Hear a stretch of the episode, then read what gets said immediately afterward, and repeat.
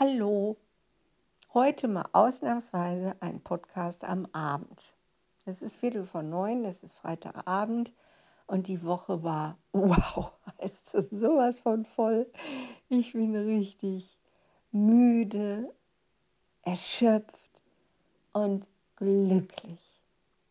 Sogar meinen Wochenendeinkauf habe ich gerade noch geschafft. Also jetzt ist wirklich ja, ich freue mich echt total darauf, dass morgen Samstag ist und übermorgen Sonntag. Ich muss nur noch den Newsletter schreiben, aber ansonsten habe ich alles erledigt.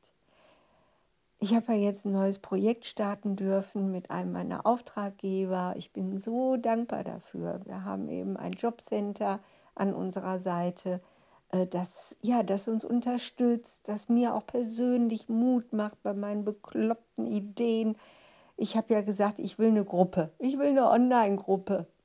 Ich will eine Mischung aus Einzelcoaching für jeden und eben, dass wir uns in einer Selbsthilfegruppe online dann ja wirklich gemeinsam aus dem Mist herausziehen.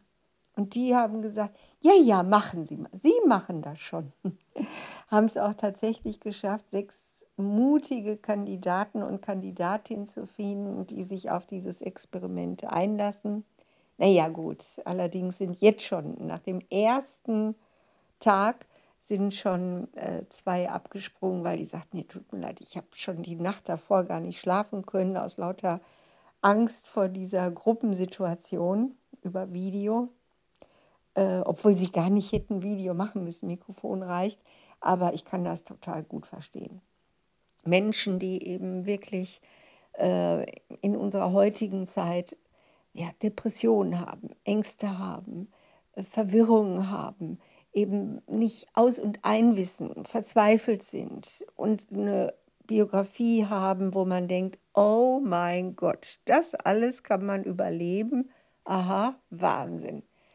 Ja, und die sollen jetzt eben irgendwie, ne, so wie Geschäftsleute sich bei einem Zoom-Meeting treffen, jetzt sich da gegenseitig unterstützen und lernen, andere Menschen über gute Kommunikation, über gute Gesprächsführung, über Empathie und Verstehen, verstehen, was es bedeutet, ähm, in einem System zu leben und was dieses System eben auch für Einfluss auf einen hat und wie man zu Selbstliebe und Handlungsautonomie kommen kann ja, das will Eva denen jetzt alles in einem halben Jahr beibringen. Es gibt Unterricht einmal in Woche.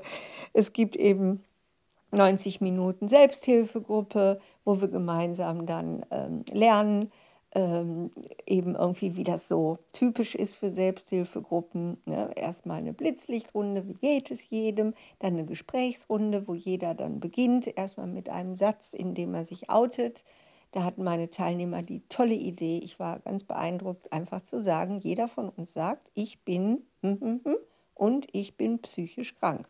Ich habe das natürlich dann sofort ausprobiert, weil in dieser Selbsthilfegruppe bin ich ja normales Mitglied.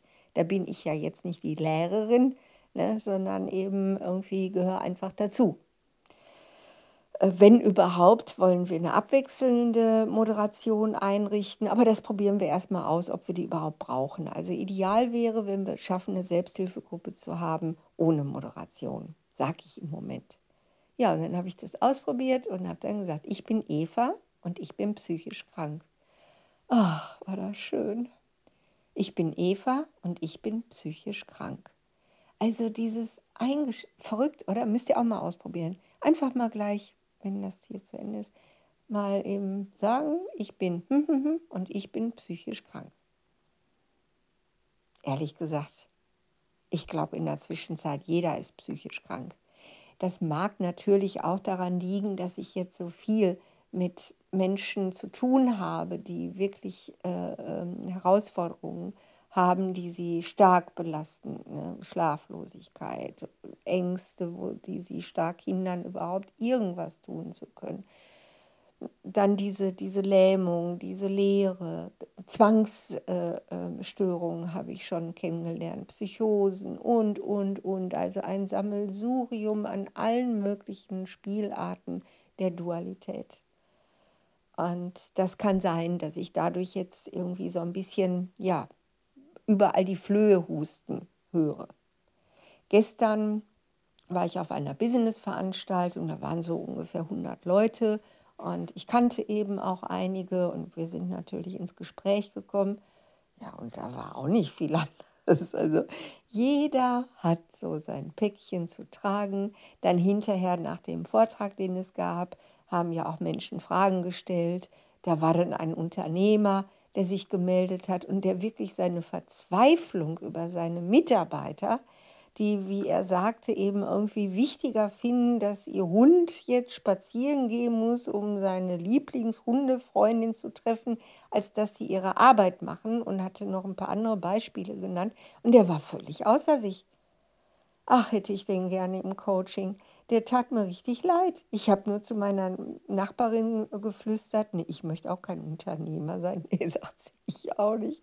Ich habe ja ein paar Mal ein Unternehmen gegründet, aber immer wenn es in die Richtung ging, dass wir Mitarbeiter eingestellt haben, hat Eva dafür gesorgt, dass es sich wieder vom Acker machen konnte. Ich kann das nicht. Ich kann diese Rolle nicht. Ich will diese Rolle nicht. Ich kriegte sofort Depression. Also, ich würde, weiß ich auch nicht, was ich da machen würde.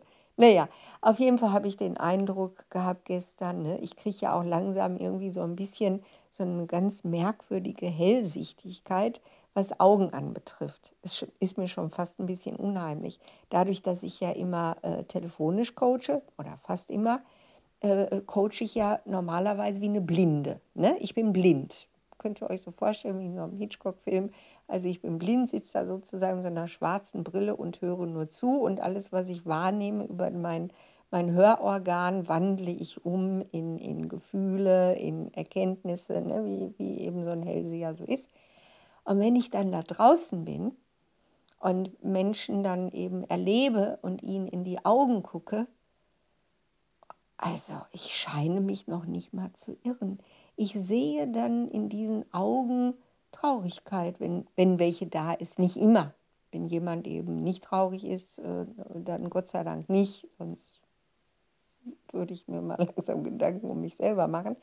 Aber äh, wenn ich das dann ausspreche oder, oder eben auch wenn jemand erzählt und dann irgendwie an einem Punkt angekommen ist, äh, der ihn berührt oder Angst macht oder, oder eine schlimme Erinnerung hochkommen lässt. Ich finde das noch nicht mal so schwer, das zu erkennen. Dann flackern die Augen immer so. Ne? So irgendwie so ein bisschen so ein Profiler würde vielleicht das benutzen, um in Verhören Lügen zu erkennen. Und ich erkenne Traurigkeiten. Und das ist eine Gabe, die sehr jung jetzt ist bei mir und äh, die ich wirklich, ja, für die ich unendlich dankbar bin. Das ist, wisst ihr, ich gucke in Augen und sehe Edelsteine, ich sehe Kristalle, ich sehe irgendwie diese, diese Urkraft der Seele. Ich habe heute mit einer Klientin überlegt, wo wir uns eigentlich, nee, gestern war es, wo wir uns eigentlich äh, so richtig wahrnehmen, also wo unser Zuhause im Körper ist. Bei ihr war es tatsächlich die Herzebene, hat sie erzählt. Und bei mir ist es so, dass ich schon als Kind mich immer wahrgenommen habe in meinem Kopf ich hatte ja auch immer das Gefühl, ich hätte so einen riesigen Kopf. Ich habe auch immer so Mennekes gemalt mit so riesigen Köpfen. So, so wie, es gibt ja von Bertolt Brecht die Spitzköpfe und die Plattköpfe. Und ich habe immer, ich kannte das natürlich nicht, aber ich habe immer so Mennekes gemalt mit so ganz langen Köpfen mit Reißverschluss oben am Gehirn. Die hatten dann immer so einen Reißverschluss oben am Kopf. Und ja, und bei mir ist wirklich das heute eigentlich noch so, dass ich auch meinen Kopf immer so als was Schwergewichtiges empfinde. Ich habe zwar keine Kopfschmerzen, aber ich finde, der hat ein ordentliches Gewicht, so mein Kopf. Ne? Was andere im Bauch haben, habe ich im Kopf. Und äh, ja, auf jeden Fall habe ich dieses Gefühl, nein, ich habe diese Vision, ich wünsche mir, ich wünsche mir, wir hätten alle so Online-Selbsthilfegruppen. Ich glaube, dass wir alle in einer großen Transformation leben dass wir tatsächlich in so eine Art Bewusstseins, neue Bewusstseinsebene kommen. Ich nenne es ja dann immer Super Mario Land, ne? Endgegner geschlagen, zack, sind wir in so einer neuen Ebene. die eventuell auch gleichzeitig bedeutet, dass dieser Planet tatsächlich nur noch eine Müllhalde ist und eben, dass wir da irgendwann auch nicht mehr leben können, wäre ja auch nicht so schlimm. Gibt ja noch andere Sachen. Aber auf jeden Fall könnte es ja sein. Ja, und das wünsche ich mir. Ich wünsche mir, dass wir, ich habe das schon mal vor vielen Jahren, habe ich das meiner Nachbarin erzählt, ich wünsche mir eine Genossenschaft und äh, die eben sich auch immer weiter ausbreitet vielleicht, wenn die Menschen das wollen, in der wir alle äh, sowas haben wie die anonymen Alkoholiker. Wirklich so Selbsthilfegruppen, ne, so in denen wir einen Paten haben und äh, Pate sind für jemanden, sodass jemand uns anrufen kann, wenn er irgendwie vor einer Frage oder von, von einer Verzweiflung steht und wir haben jemanden, den wir anrufen können, dass das ganze System, also aus der Blutsfamilie, mit der ich ja ein bisschen auf Kriegsfuß stehe, ähm, dass das da rausgeht und eben zu so freiwilligen Gemeinschaften wird. Ne? Wie eben wirklich das in Selbsthilfegruppen praktiziert wird, die oft wahnsinnig gute Arbeit leisten. Aber wir können ja jetzt nicht alle anfangen zu saufen, damit wir endlich in eine Selbsthilfegruppe kommen können.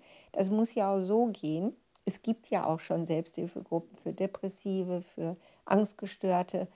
Aber warum nicht einfach Selbsthilfegruppen für Leute, die arbeiten gehen? Die haben da auch alle ihre Malessen, oder? Also in meiner Umgebung alle oder für Menschen, die eben Oma sind und, und sich immer um ihre Familie und um ihre Enkel kümmern und vielleicht so eine ganz zarte Sehnsucht danach haben, mal einmal auch an sich denken zu können.